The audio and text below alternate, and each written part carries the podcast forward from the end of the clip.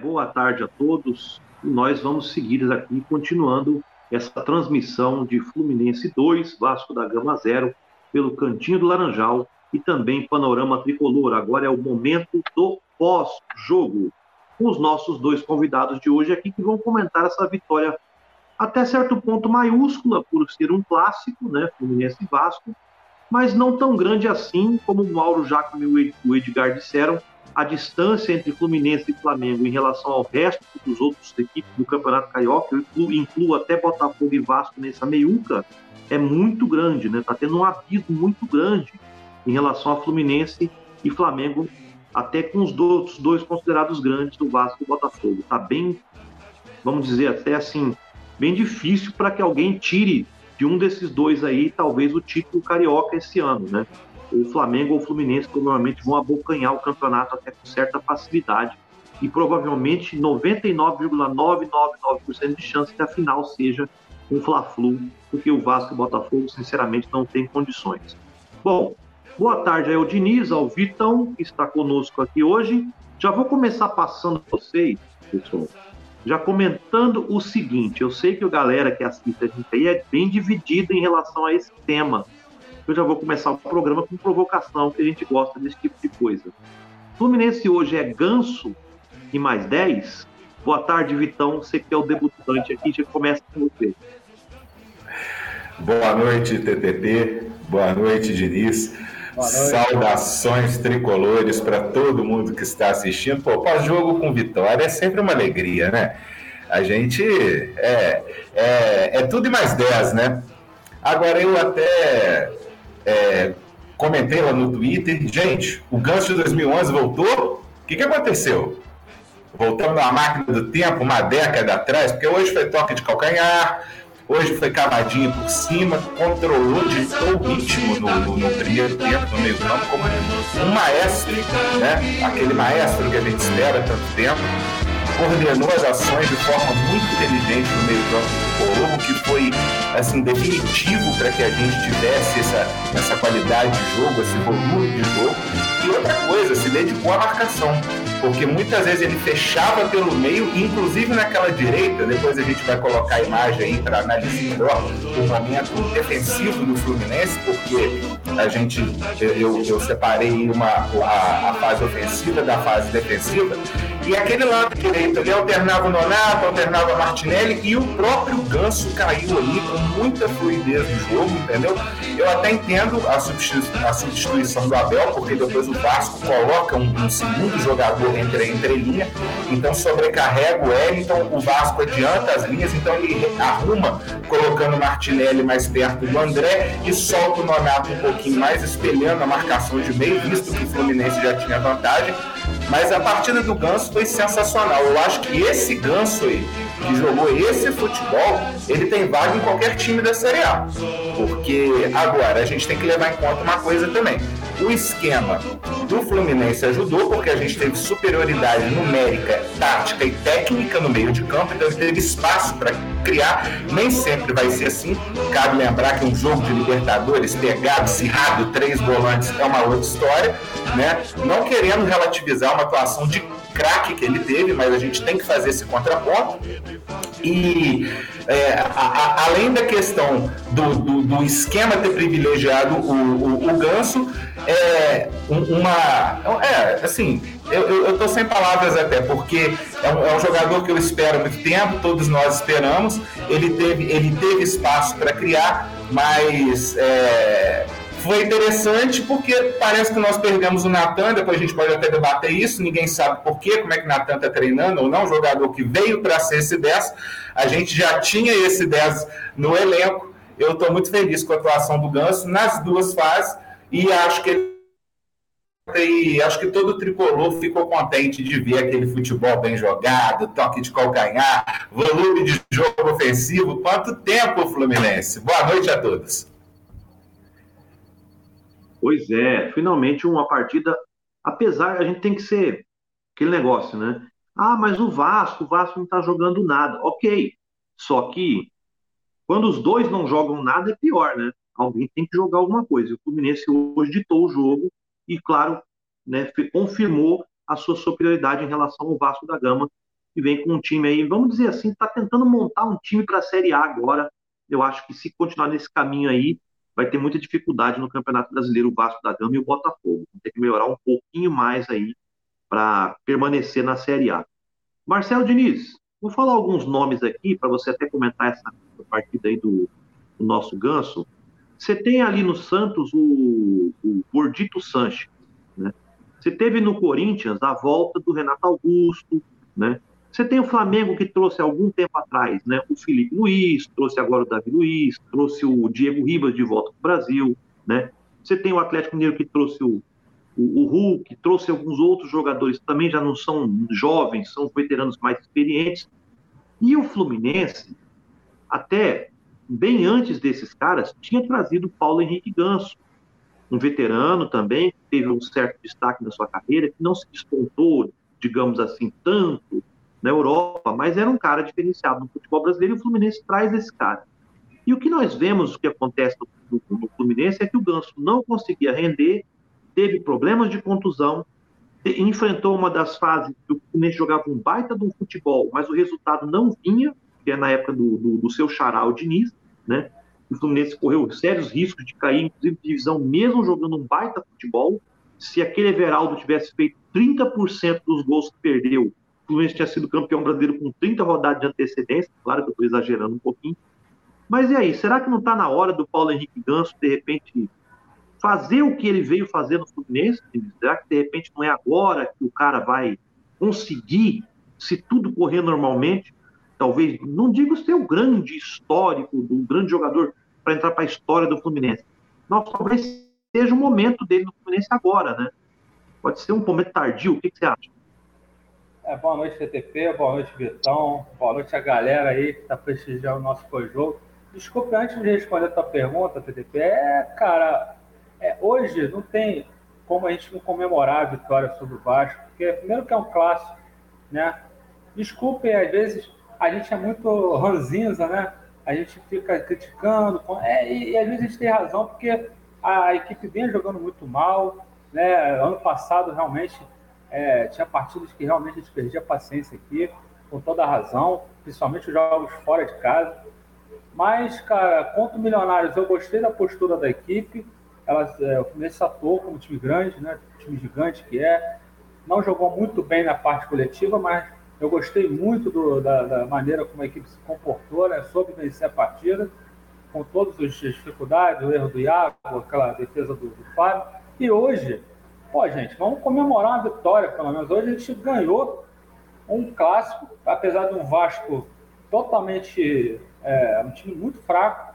E TTP, o Vasco vai jogar Série B, vai jogar Série A, não. O Vasco está arriscado com esse time aí.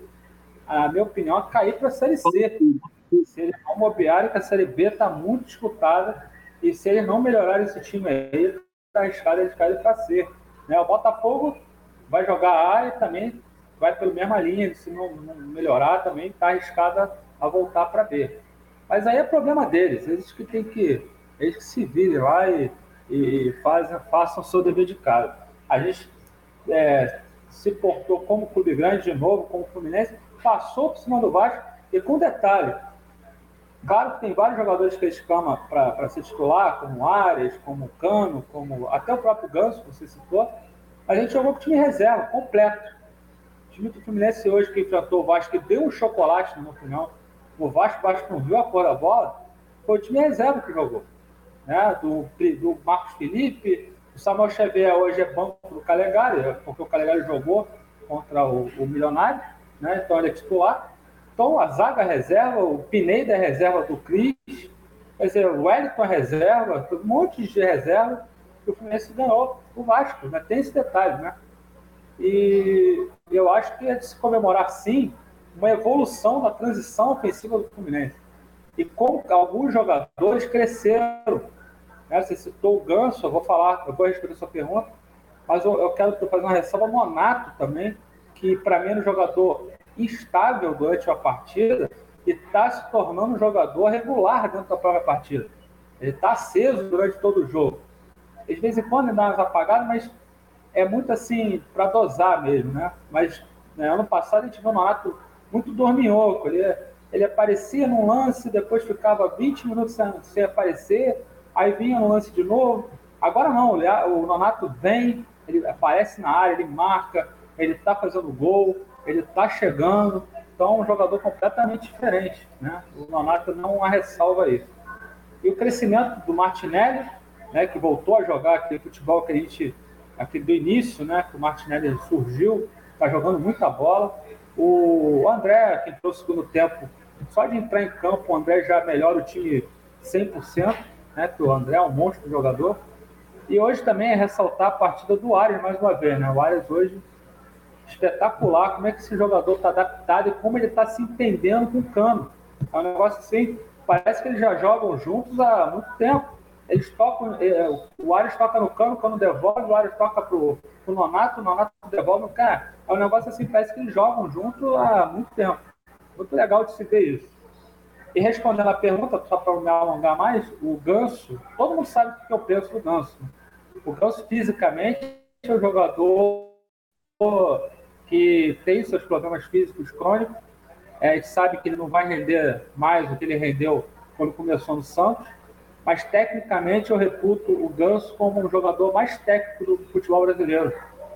O Ganso é, dá gosto de ver um jogador como o Ganso jogar. Por isso que às vezes eu tenho um pouco mais de paciência com o Ganso, que sabe jogar bola, do que com o Caio Paulista, com, com o Hudson, com jogadores que a gente sabe que não vai sair nada dali.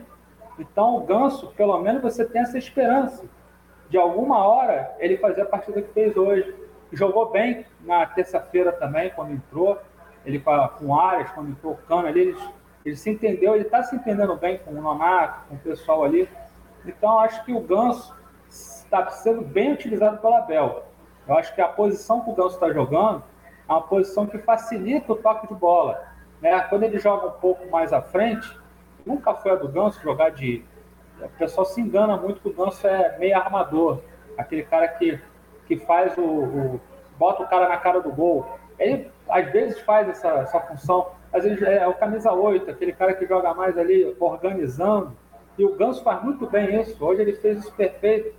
Ele lembrou muito o Ganso da, da época do Santos, entendeu? Muitas das vezes ali, guardada as devidas, devidas é, é, condições físicas dele hoje e o adversário, obviamente, né? O adversário também, adversário quase que ingênuo, né? O Vasco da Gama, muito fraco. Mas aí, como eu falei, a gente não tem nada com isso. Eu acho que o Ganso é um jogador tecnicamente muito bom e se continuar sendo usado da maneira devida, ele pode sim render bem. É claro que a gente não deve criar expectativas que o Ganso vá resolver todos os problemas do Fluminense no meio campo mas ele pode ser bastante útil sim para desenrolar da temporada. Pois é, para mim, para mim, o Fluminense com meio campo, o Martinelli, André, Iago e o Ganso, o Ganso vai fazer esses três caras jogar muita bola e mais o Arias também e o Luiz Henrique na frente, né? Talvez o Cano tenha que dar um jeito de um, ou o Luiz Henrique ficar no banco, ou, ou o Arias vai ter que, vai, se, o, se o Fluminense precisar de um centroavante fixo, né? Vai ter que entender que um dos dois vai ter que ser sacrificado para jogar o cano, é normal, né? Melhor é ter uma disputa entre quem está jogando bem do que ter uma disputa de quem que você vai ter que tirar porque está jogando pior, né? É muito melhor isso. E eu acho que se o Ganso jogar junto com Martinelli, Iago e, e André no meio-campo, infelizmente, seu Felipe Melo, tem que ser banco. É 4-4-2 mesmo, aquele 4-4-2 normal, né? E a gente vai ver o filme de Fluminense jogar muita bola. Porque o Ganso, ele tendo esses caras ao redor dele ali, para ele fazer a distribuição de jogo mesmo, como o Diniz falou, né, fazer essa bola rodar, os caras se mexerem, movimentar, o Fluminense vai voar. É claro que ele não vai destruir no jogo, porque a condição física não permite. Mas se der a condição para ele jogar, eu tenho certeza que o Fluminense rende muito mais. Né? O problema é que os treinadores também precisam ter disposição para isso. Tá aí a galera falando aí conosco, o Fernando Costa Fernandes, o nosso Fernandinho, e a Vera Cândida também aí comentando sobre o Paulo Henrique Ganso, né? Que a, tem uma galera, o Vitão, que acompanha o Cantinho de Laranjal e também o Panorama, e ainda tem um pouco de nariz torcido com o Ganso, e é normal, eu considero normal essa, essa resistência em aceitar é, ele, porque realmente ele, ele não vinha bem, né? A gente tem que ser honesto, né? Ele realmente não conseguia render, e teve a contusão, e teve problemas. é normal. Mas a gente tem que entender que se ele começar a jogar bola, a gente tem que distorcer o nariz e aceitar o cara no time, né? Agora vamos seguir para um outro tema aqui. Hoje nós tivemos o garoto aí, né? Garoto, modo de dizer, né? O Wellington no meio campo, né? Não comprometeu, mas também não é aquele jogador que destrói, né? Mas aí é onde eu quero chegar, Vitão. É... O Wellington, para você ter uma ideia, em campo e o Fluminense jogando bem. E, o que mostra né, a, a, a, a diferença técnica e, e toda a superioridade do Fluminense em relação ao Vasco. A pergunta que eu quero saber de você é o seguinte: nós vamos ter essa mesma facilidade terça-feira agora com os milionários? Ou você acha que tem que entrar muito atento? Porque se os caras fizerem um gol também, reverte toda a história, porque não tem mais gol né, fora de casa. E a gente tem que entrar atento desde o início, né? E não é nenhum Vasco da Gama. O jogo de terça-feira é muito mais difícil que esse, né? Olha, eu acho o jogo de terça-feira um jogo muito perigoso e eu vou começar pelo seguinte, já adiantando taticamente. O Souza foi expulso, né? O Souza ele joga numa linha de três do Milionários e ele é aquele famoso ponta de lança, aquele cara que cai pelas duas beiradas para confundir a marcação. O Eraso faz a retenção de bola, né? O, os dois pontas procuram a diagonal para habitar também a entrelinha e deixar que os laterais ganhem o corredor. E o Souza é esse ponta de lança que, que joga fazendo essa, tentando dar essa profundidade por dentro. Como ele está suspenso, provavelmente o Milionários vai vir num 4-4-2, entendeu? Eu aposto que ele virá com dois atacantes para aproveitar a bola aérea, para aproveitar o escanteio, para pressionar a, a, saída de bola do Fluminense, até porque eu também creio que o Abel vai vir com três zagueiros, entendeu? Infelizmente. A gente viu hoje que o time, seja no 4-4-2, 4-1-4-1, 4-3-3, o time funciona melhor, roda a bola melhor, entendeu? Fica mais ajustado em campo, é, até independentemente das peças, mas eu creio que o esquema de três zagueiros para você usar Felipe Melo e André junto, tem que ser esse esquema, porque o André não joga bem de segundo volante. Ele de segundo volante, ele não dá o melhor dele, que é aquele controle espacial à frente da zaga. Ele fica mal posicionado, entendeu? E o Felipe Melo, é, o, o, o, eu creio que o Fluminense vem com três zagueiros na terça-feira.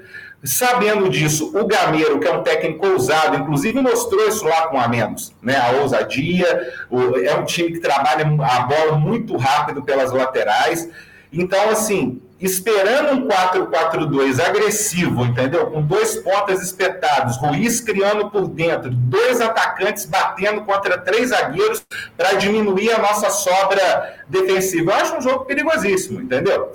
E aí entra o X da questão entra para especular numa bola, toma um gol, vai para o desespero, ou entra e se impõe como Fluminense, faz um gol, faz dois e garante a partida. Sabe por quê? Não tem meio termo. Ou vai entrar para se impor, ou vai entrar para aceitar o jogo. Entendeu? A minha preocupação é se essa aceitação vai ter uma estratégia de contra-ataque eficaz, porque até agora, quando a gente deu a bola assim, a gente mostrou que não tem transição ofensiva para isso corredor central desabitado, Calegari e, e Cris não dando profundidade, entendeu?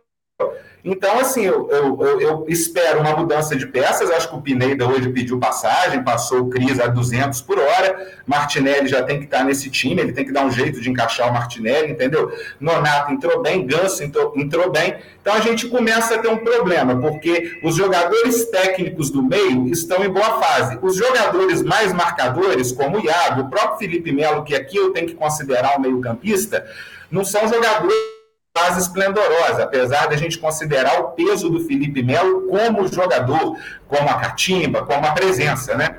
Então eu, eu acho que o jogo de terça-feira é dificílimo. Eu já tinha falado numa live anterior que eu fiz com o Edgar, com o Heitor, sobre a importância desse jogo com o Vasco, justamente para a gente analisar essas peças, Martinelli com André, é, como que ia funcionar o Arias no lugar do bigode. É um absurdo o, o o, o área ser reserva do bigode, não há qualquer explicação tática ou técnica plausível, gente, que a gente possa querer que o bigode seja esse titular. Então eu espero, no mínimo, uma, uma seriedade, entendeu? E que o Fluminense saia para o jogo. entendeu? Que o Fluminense tem atitude, porque vai ser é, perigoso especular a bola, provavelmente vão ser dois homens de área, entendeu? E a gente já viu que aquele 3-4-3 arame liso, sem transição, entendeu? Safe o Fluminense de técnica, até porque aquele esquema fica difícil de você encaixar o Ganso, fica difícil de, de você encaixar Martinelli e Nonato junto, entendeu? O 4-4-2, ele já proporciona isso,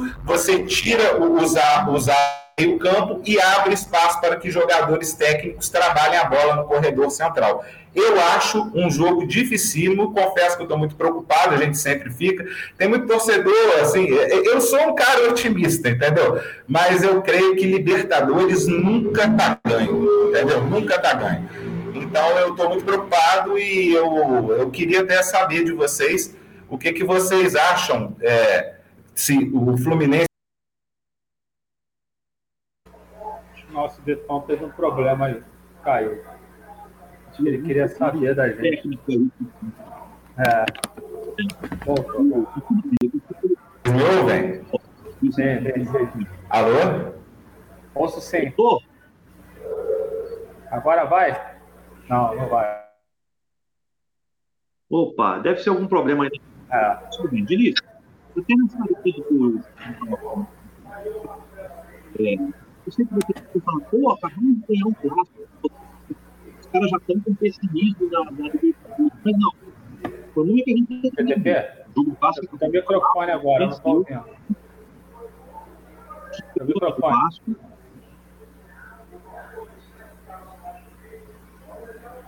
Não, não, o microfone estava meio falhando. Ah, sim, agora voltou ao normal? Isso, voltou. É a internet não está tendo bobagem. Pessoal vai falar, pô, os caras acabaram o jogo já estão falando em pessimismo em Libertadores. Não se trata de pessimismo. Ganhamos, jogamos mais bola, ponto final. Terça-feira é outra história. Não podemos esperar um adversário tão abaixo, né? No Vasco da Gama. E como o Vitão estava falando aí, o Milionários pode vir por tudo ou nada, né? Porque o empate não serve para eles. Eles têm que vencer. Então o Fluminense tem que estar ligado desde o primeiro minuto, né, É, eu acho que, que você tem toda a razão. O Fluminense tem que esquecer a partida de terça-feira. É, foi uma boa vitória, a gente já comemorou, já, já gostou do, da atuação, da postura. Agora, ah, o resultado foi muito bom. Agora, não pode se deitar em cima desse resultado e não jogar a partida de terça-feira. A partida de terça-feira é a partida meio, meio meio difícil, assim, no, no sentido de justamente do Fluminense ficar acomodado, entendeu? Tomar um gol na terça-feira, logo no início, pode causar uma, uma, uma inversão de postura também, né? Eles podem fazer o gol é. e, se retrancar, esperando o Fluminense, o Fluminense, diante da sua torcida, ele não vai ficar recuado, né? Defendendo 1 a 0 e nesse, nisso do Fluminense partir para cima, pode é um cenário que pode é, gerar um, um, segundo gol deles e causar um resultado inesperado. Eu, eu, eu, no fundo, não acredito, não. Porque pelo que o Fluminense vem jogando, vem, vem se apresentando, eu acho que dá para o Fluminense perfeitamente passar pelos milionários.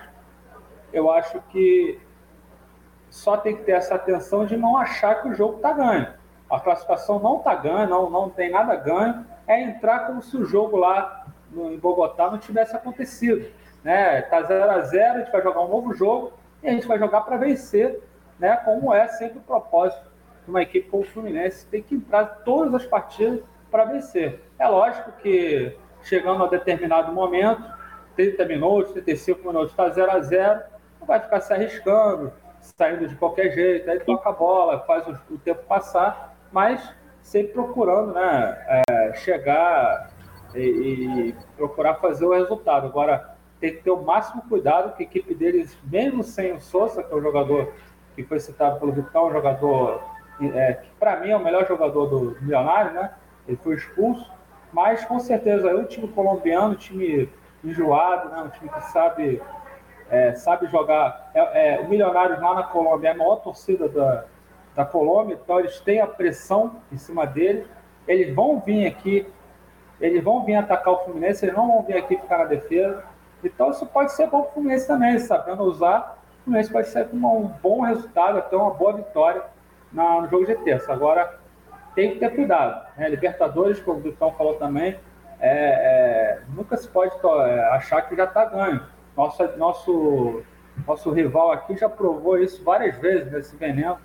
Fez 4 a 2 lá, fez 3 a 0 lá, chegou aqui, tomou 3 a 0 tomou 2 a 0 e foi eliminado. Então, tem que tomar muito cuidado, porque Libertadores às vezes é meio traiçoeiro. É, não só o nosso o clube de remo aqui, Regatas, como o Palmeiras também naquele jogo contra o, se eu não me engano, acho que era o Boca Juniors, né? Palmeiras campeão da Libertadores e muito forte, foi lá, ganhou bem na Argentina e chegou aqui. Se o VAR não tivesse trabalhado de forma muito boa, né, anulando ali os gols, o Palmeiras também teria muita dificuldade na Libertadores. Então nunca está ganho 100%. Nosso Vitão está tendo problemas técnicos aí, a gente ia ver até a análise tática dele. Voltei, voltei, voltei. A, a câmera que está desarmando aqui, vocês me desculpem, gente. Vocês me ouvem bem? Isso é questão da internet, estão ouvindo bem. É, vai querer fazer, vai fazer análise tática? Isso, só, só, solta os campinhos aí para a gente falar um pouco para o pessoal. Você como a parte foi... defensiva ou a parte ofensiva? A parte ofensiva primeiro, Diniz, por favor. Deixa eu botar aqui para ele, que a gente vai fazer essa, essa coisa. Desculpa aí, gente, os problemas técnicos, é tudo um grande aprendizado ainda para mim. Acontece, só acontece, internet é assim, Vamos lá. Vamos lá. Bom, aí eu destaquei o que? A superioridade ofensiva que o 4 é, o 4-4-2 Losango propiciou para o Fluminense. Vocês me escutam? Estou vendo, estou vendo. Sim. Então, eu, eu, deixa, eu, eu, vou explicar mesmo sem a câmera, depois eu reconecto para arrumar, ok? Tá bom, beleza. Bom, o Fluminense teve quatro jogadores no meio-campo e o Vasco, além que jogou muito adiantado e não ajudou na marcação, o Vasco ficou rendido com dois volantes e com os dois pontas extremos extremamente abertos, o que esvaziou o meio-campo. O Zé Ricardo sempre foi um técnico que teve uma preocupação excessiva com os laterais. Vocês lembram muito bem que ele gostava de escalar até dois laterais por setor do lado. Do Flamengo, do próprio Vasco, ele é obsessivo por essa marcação de lado e ele se preocupou muito. O Samuel Xavier ficou um pouco mais retido, o Pineda aproveitando a fomentação do volume de jogo ofensivo pela esquerda, visto que o Ganso caiu por ali, Arias caiu por ali, Nonato caiu por ali, junto com o Pineda, o, o, Fluminense trabalhou essa bola. Então vocês veem que no meio eu destaquei o Fluminense com quatro jogadores e ainda o Arias e o Cano movimentando muito, atrapalhando, tirando os zagueiros do Vasco da área né? E o Fluminense sempre com um jogador a mais. Foi justamente isso que eu, que eu expliquei para vocês que propiciou ao Ganso ser aquele Ganso de antigamente. Porque futebol hoje, gente, é espaço, né? Hoje a gente, o futebol, é, o desenvolvimento da tática, da intensidade, transformou o jogo de futebol numa, numa luta de, de, de inteligência espacial. E isso que foi que o, o, o, Fluminense hoje conseguiu proporcionar ao Ganso. Vocês podem perceber que no primeiro gol do Fluminense, o Cano sai da área, o Martinelli mergulha como falso centroavante pela direita, o Arias incomoda a linha ofensiva e o Ganso vem na zona morta para soltar a bola de calcanhar. Então, foi propiciado ao Ganso esse espaço para trabalhar. Essa superioridade técnica e tática que o Fluminense teve, sobretudo no meio-campo, sempre com um ou dois homens a mais que o Vasco no corredor central. Agora, se vocês quiserem colocar a transição, a fase defensiva, por favor para o pessoal entender como que o Fluminense montava a linha de quatro eventual para cobrir o meio. Inclusive, esse esquema, é, o 4-3-1-2, hoje em dia é um esquema não muito usual justamente por isso, né? porque a linha de quatro no meio de campo é um preceito do futebol moderno. Você precisa de utilizá-la, seja numa concepção com três zagueiros ou numa concepção com quatro. É difícil porque você precisa de ter as dobras de marcação do meio campo muito bem definidas. Então eu achei estranho. Falei, pois 4-3-1 time que a gente viu ganhando títulos com esse esquema foi o 4-3-1-2 do River Plate, onde o Galhardo montava essa linha eventual com o Dela Cruz cruzando o campo para montar. Então foi justamente o que aconteceu hoje com o Fluminense. Se vocês puderem colocar a imagem aí, por favor, da fase defensiva do tricolor. Aí a fase defensiva do Fluminense. Esse é um exemplo de como o Fluminense marcou a, a, o, o, Vasco nos poucos minutos de lucidez que o Vasco teve com a bola diante do predomínio absoluto do Fluminense em suas ações no primeiro tempo. O que, que acontece? O Wellington, que era o, o primeiro volante por natureza, ele ficava sempre retido junto com o Nenê, acompanhando o Nenê para ele não entrar no costado da zaga com liberdade, muito menos propiciar as tabelas com o Raniel. O Arias voltava fechando para a esquerda, o Nonato fazia uma espécie de segundo volante e geralmente o Martinelli fechava o setor direito usando do vigor físico dele e da proatividade dele nas duas fases do jogo. O Ganso, que nessa imagem aparece solto, ele fechava a saída de bola dos volantes, ajudou a fechar o meio e aquela marcação da direita onde está o Martinelli, ali houve uma. Uh, o jogo alternaram. Ganso caiu por ali, Cano caiu por ali, Martinelli caiu por ali, Nonato caiu por ali, justamente por essa mobilidade que o meio-campo tricolor teve nas duas fases do jogo. Ressaltando um outro ponto, que foi a compactação de setores. O Fluminense vinha sofrendo com uma descompactação, principalmente do setor de meio com o ataque. E essa movimentação do Cano, do Arias, juntamente né, é, com um meio-campo habilidoso que se aproximou, propiciou o Fluminense, em toda a retomada, ter qualidade e uma posse de bola bem trabalhada, eficaz, entendeu? Então, o Fluminense se deu bem. Aí a gente pode relativizando de novo. Poxa, mas o Vasco não rodou muito a bola, né? Porque como é que você testa um ba o balanço ofensivo de um time? Você testa esse balanço justamente girando o jogo de forma rápida. O Vasco não fez. Então nós conseguimos controlar o meio-campo com superioridade, devido também à lentidão do trabalho de bola do meio-campo vascaíno. Mas funcionou e ao retomar a bola, a gente já tinha aquela superioridade que eu explicitei no primeiro campo, do Fluminense tendo de um a dois homens, espaço e técnica no corredor central para trabalhar a bola, meus amigos. Pois é, Vitor, eu achei maravilhosa essa sua, esse desenho tático aí, inclusive. Muito bom, muito bom. Meu. Esse, inclusive, essa é a formação que eu gostaria de ver o Fluminense jogando titulares, isso sou eu. Eu teria 4-3-1-2 com essa mesma linha de defesa que teve aí, com exceção que vai entrar o Nino, né? o Nino zaga junto com o Lucas Paro, né? e o Samuel Xavier, o, o Calegari, perdão, pela direita e o Pineda na esquerda. O meio campo seria esse mesmo desenho. No lugar do, do Elton, entraria o André, claro, ainda do tudo. O Martinelli um pouco pela direita, o Iago um pouco pela esquerda, né, na função do Nonato ali, né? o Pancho e na frente o Arias e o, o Germán Cano. Opção do Luiz Henrique para o segundo tempo. Né? Ou até o Luiz Henrique também no lugar do Arias, se acho que não abriria mão do plano. Quanto, mesmo achando que o Luiz Henrique e o Arias estão em pé de igualdade, eu teria que sacrificar um dos dois, eu não sacrificaria hoje o Cano, né?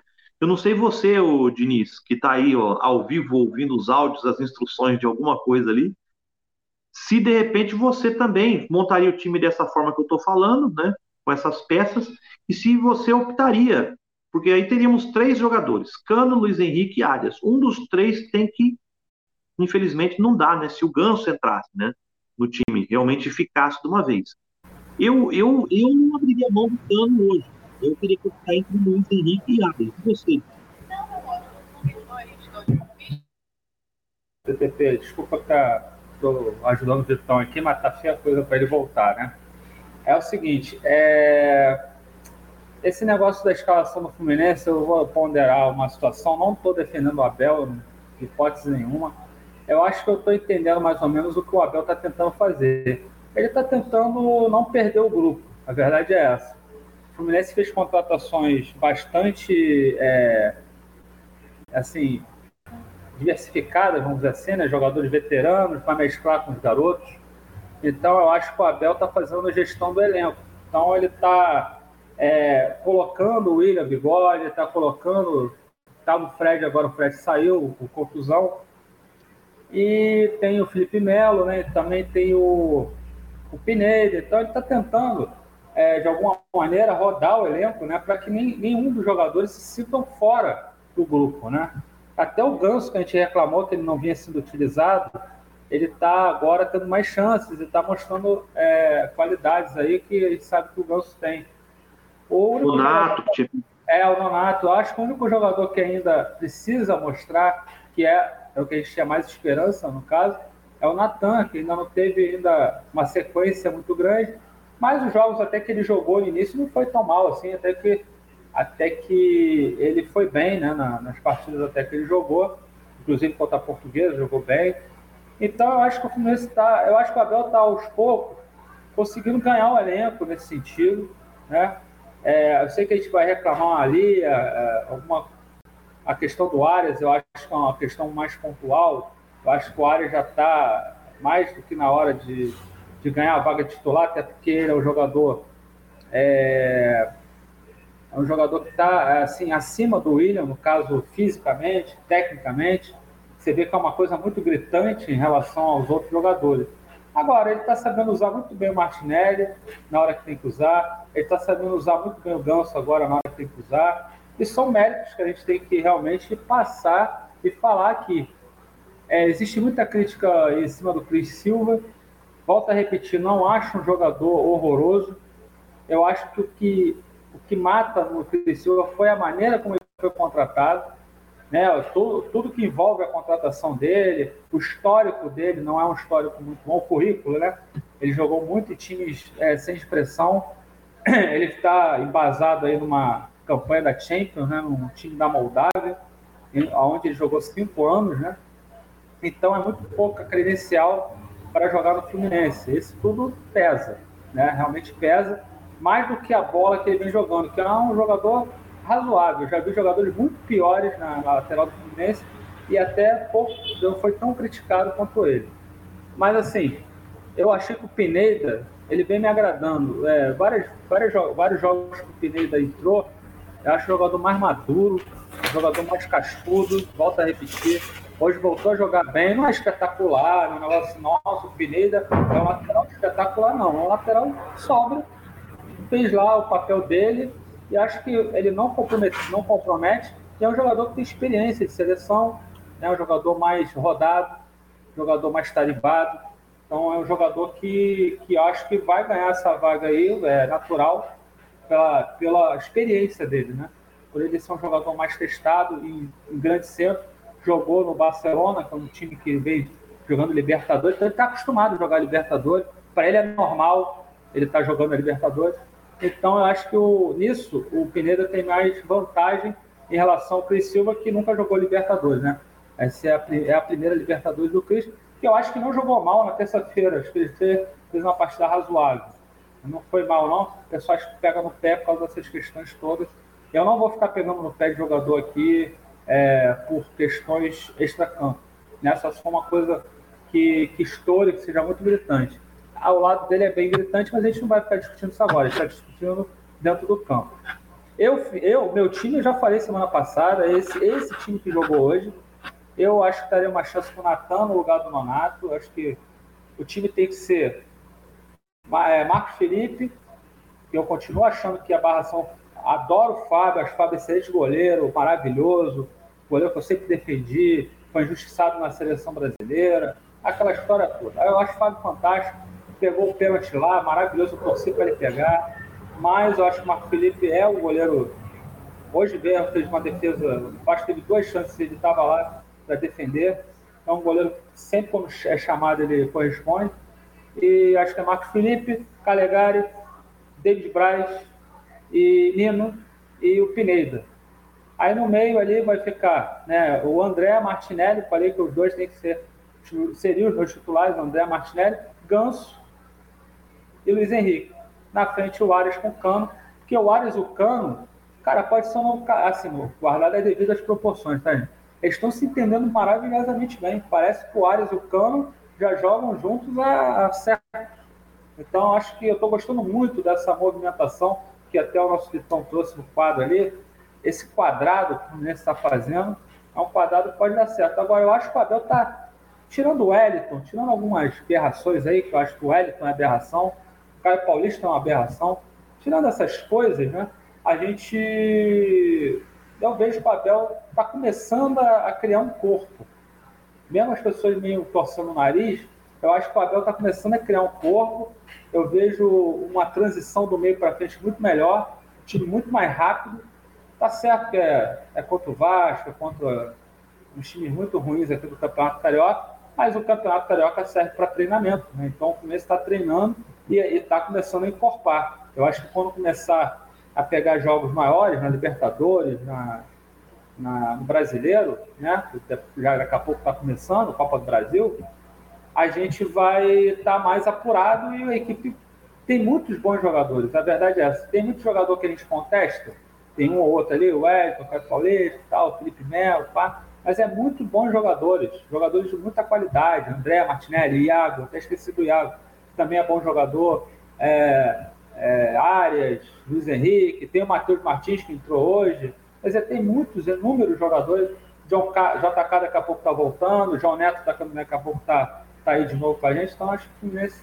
É, eu acho que eu vou ponderar nesse aspecto. Acho que o Abel ele está tentando dar, é, não perder o grupo né? Tem essa coisa no Eu acho que até é um mérito dele, gerenciamento do grupo, não como o Roger fazia, né? Aquela coisa modorrenta, aquele, aquele esquema que não muda, jogadores sendo é, exaustivamente expostos a um negócio.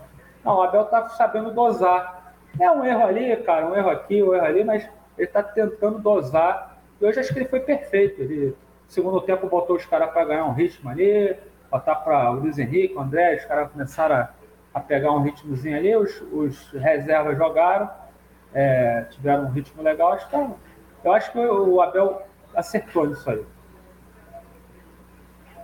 Isso. E a gente começa também, Vinícius, isso que tu consegue voltar pelo menos com o áudio, não tem problema. É. A gente mesmo veja a imagem dele, a gente consegue pelo menos o áudio. Verdade. O Fluminense, a gente e evidentemente ele começa parece que está voltando a treinar, né?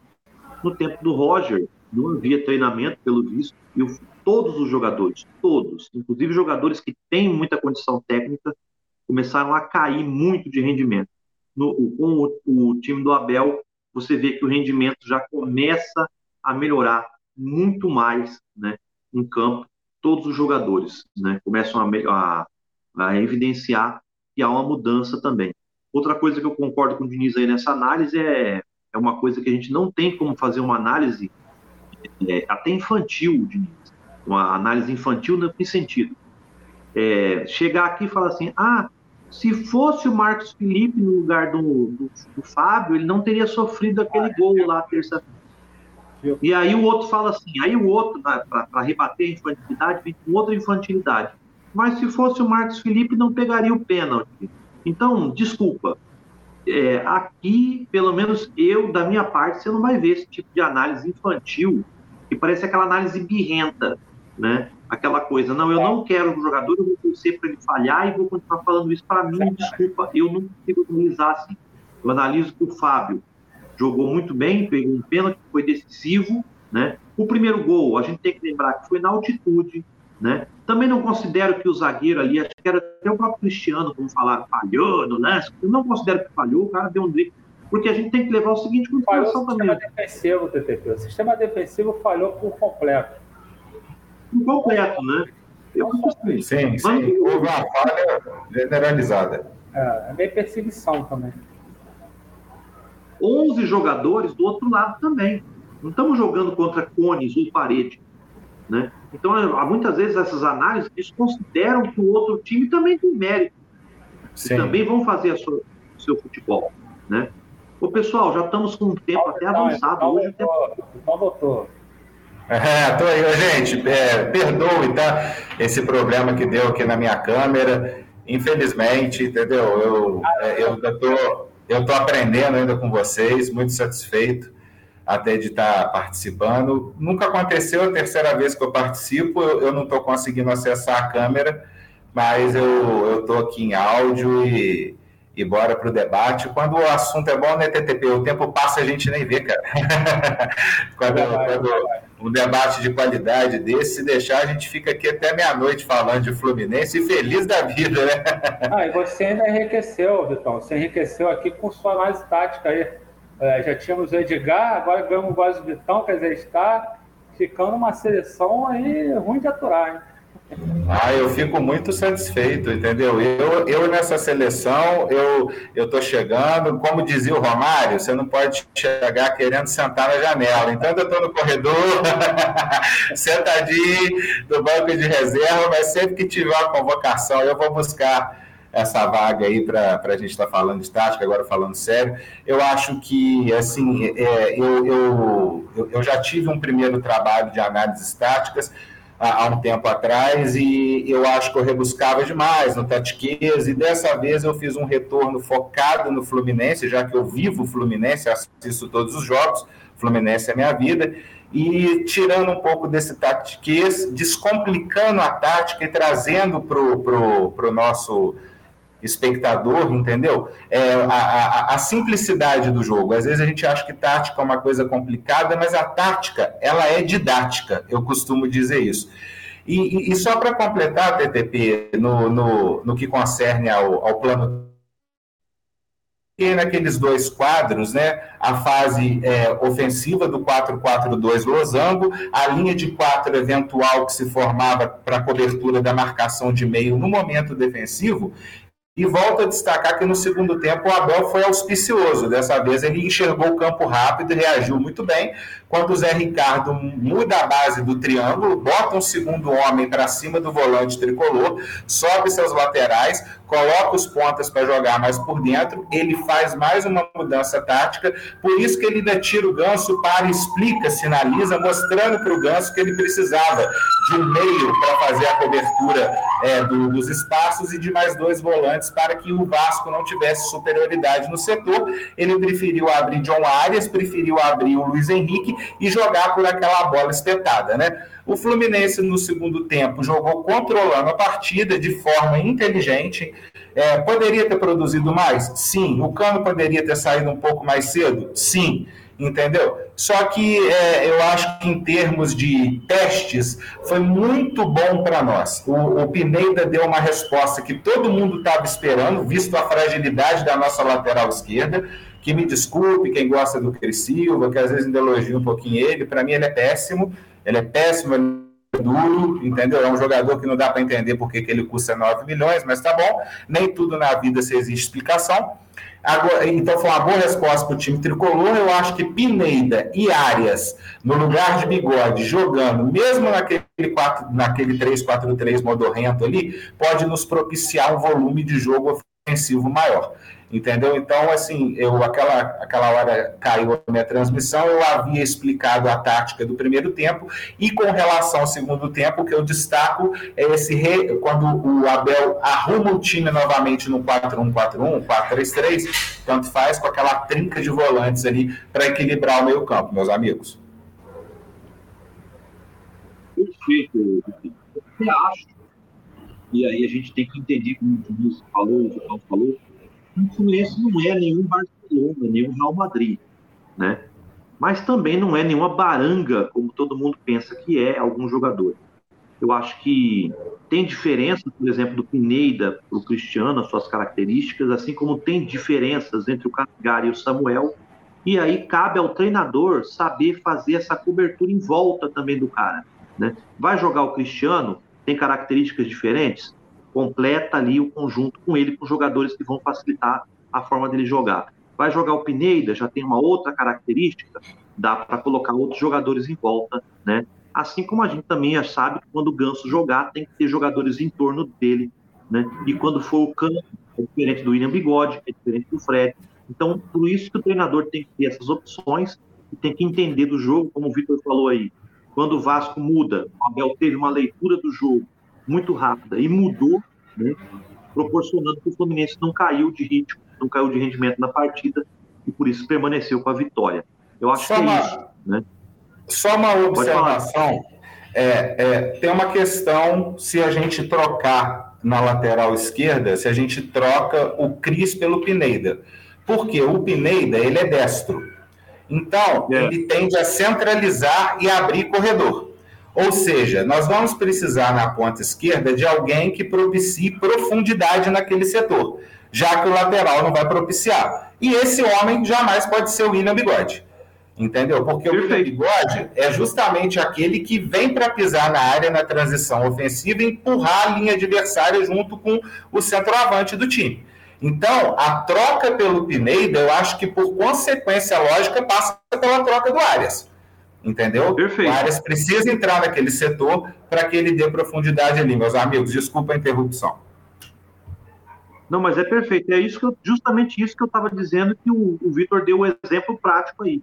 Talvez o Cristiano junto com o Arias, os dois ocupem o mesmo espaço e acabem se atrapalhando.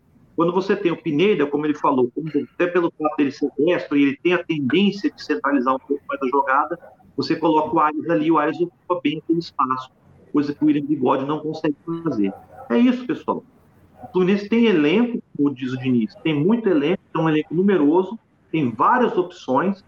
Conforme vier o adversário, você pode mudar também a forma de jogar, e eu acho que é isso que o Fluminense tende a crescer apesar de que algumas pessoas ainda estão um pouco reticentes né, em, relação a esse crescimento. É normal, porque o Fluminense vinha apresentando um futebol péssimo mesmo, né?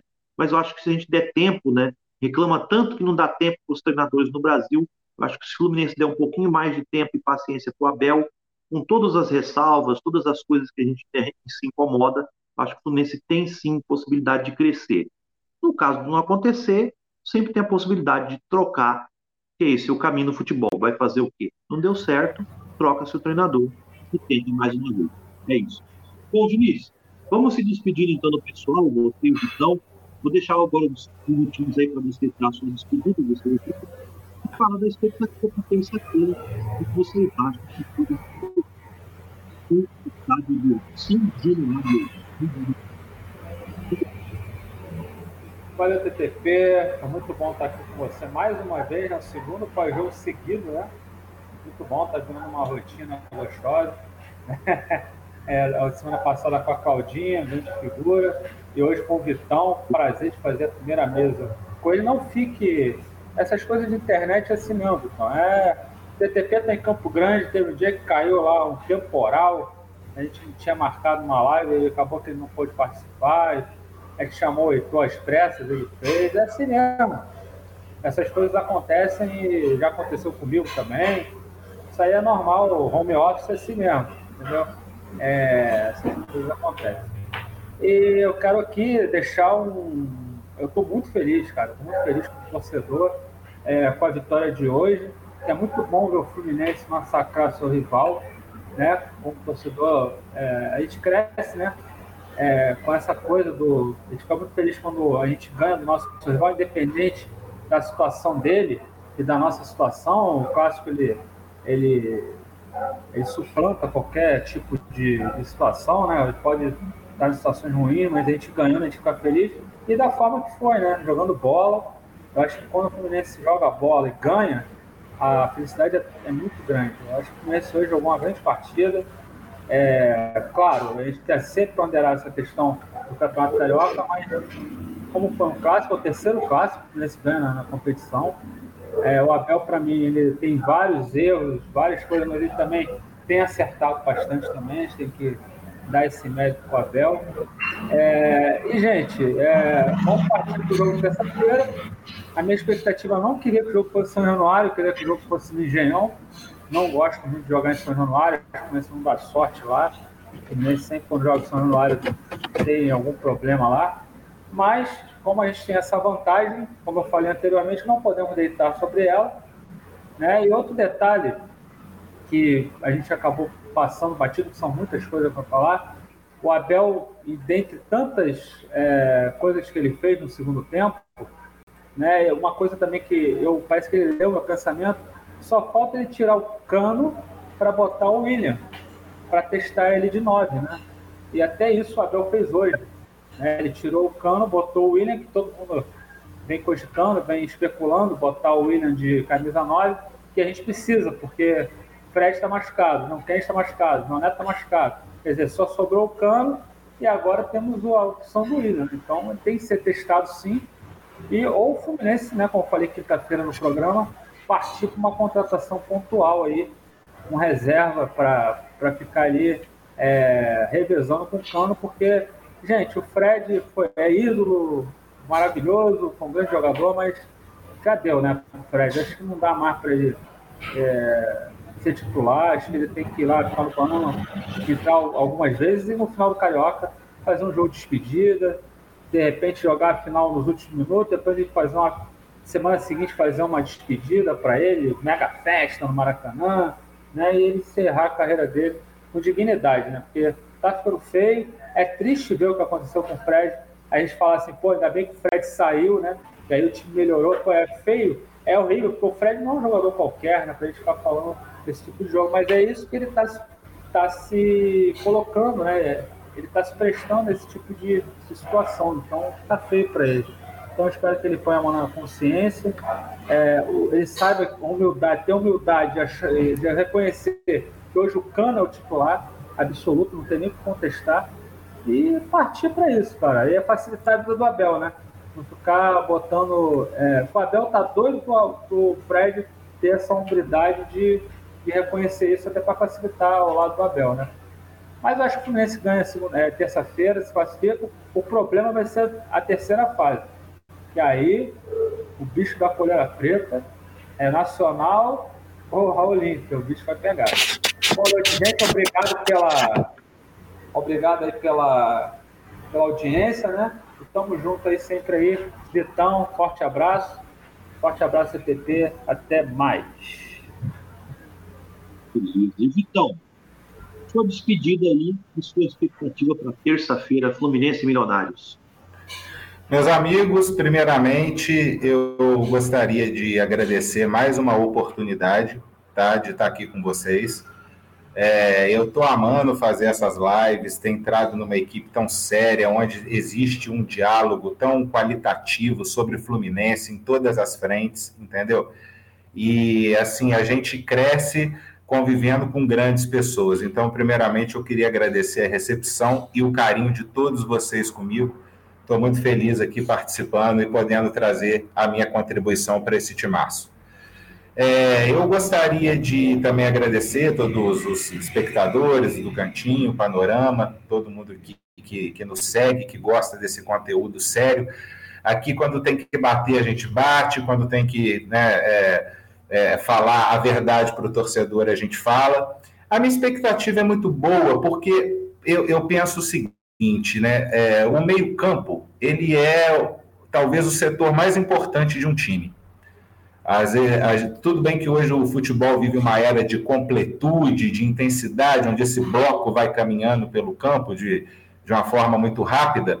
Mas olha só, hoje no meio-campo a gente tem André jogando muito, Martinelli jogando muito, Ganso voltando em boa fase, entendeu? Arias jogando muito. Então, assim, é, na, na, frente nós temos Luiz Henrique, nós temos Cano. É muita.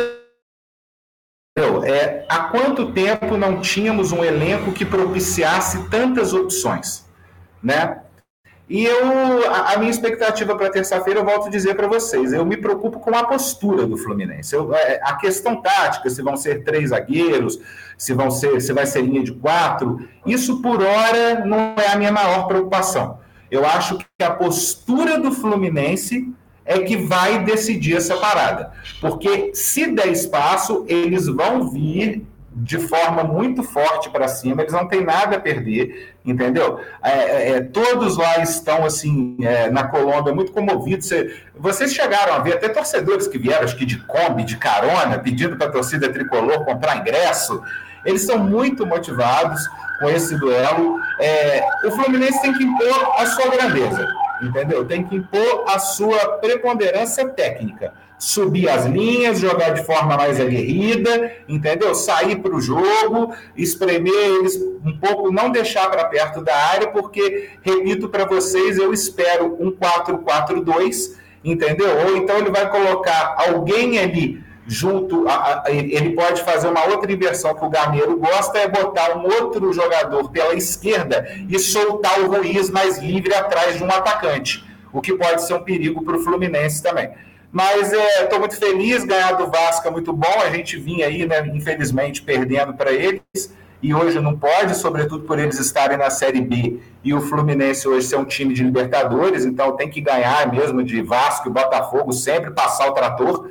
É isso aí que a torcida está querendo ver. E a expectativa do torcedor do tricolor é de um 3 a 0 de um 3 a 1 mas confesso para vocês que o meu receio fica todo na postura do Fluminense. Se jogarmos com a nossa grandeza, traduzindo essas três cores da tradição, a classificação virá. A bênção, João de Deus. Uma boa noite, meus amigos. Obrigado por tudo.